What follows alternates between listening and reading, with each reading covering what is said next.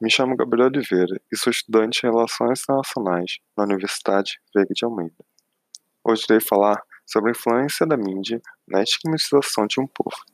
Um aviso importante, antes de começar a falar sobre o assunto, é que, de nenhuma maneira, tem o objetivo de diminuir ou omitir a importância e seriedade que o coronavírus possui. Meu objetivo aqui é expor o preconceito na mídia ao se tratar do assunto e suas devidas consequências. Tudo começa com a publicação da Folha de São Paulo, do dia 25 de fevereiro de 2020, com o título Brasil confirma o primeiro caso do novo coronavírus. Até então, tudo parece normal, já que a Folha é um veículo jornalístico. Entretanto, a foto escolhida sobre a matéria é um tanto quanto peculiar, já que são duas pessoas chinesas. Para aqueles que não sabem, o primeiro caso do Covid-19 em território brasileiro foi um senhor foi um senhor também brasileiro que vinha da Itália.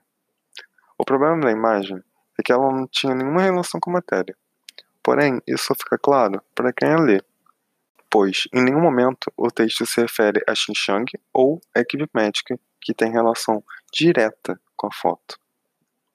Bem, se eu, lendo, descobrir que a foto não tinha nenhuma relação com a matéria, qual é o problema então?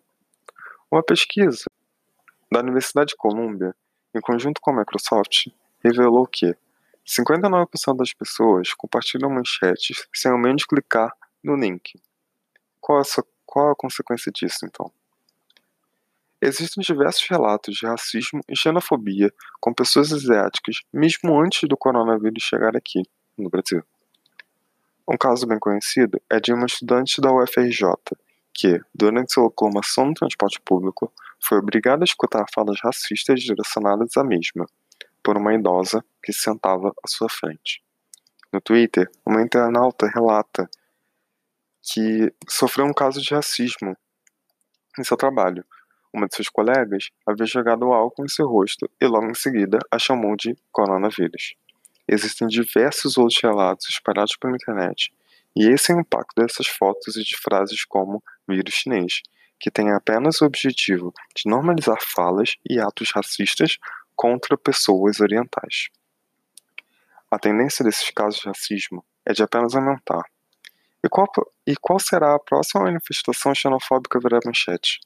Em Ontário, Canadá, logo após o surto de SARS, uma comissão de investigação foi criada, e essa descobriu que descobriu diversos casos onde inquilinos chineses foram postos para fora de seus apartamentos. Essa mesma comissão também descobriu que chineses foram demitidos sem nenhum motivo além de serem quem eles são. Será que chegaremos a esse ponto aqui no Brasil? A esperança é que não. Porém, a realidade pode ser respondida citando a doutora Flávia Gazi. Não é o coronavírus que traz estigma a pessoas asiáticas, é nosso tratamento a elas que revela o estigma e racismo que sempre tivemos.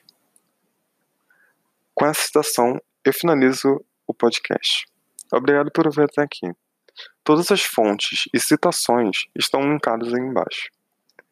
Um ótimo dia a todos e até mais.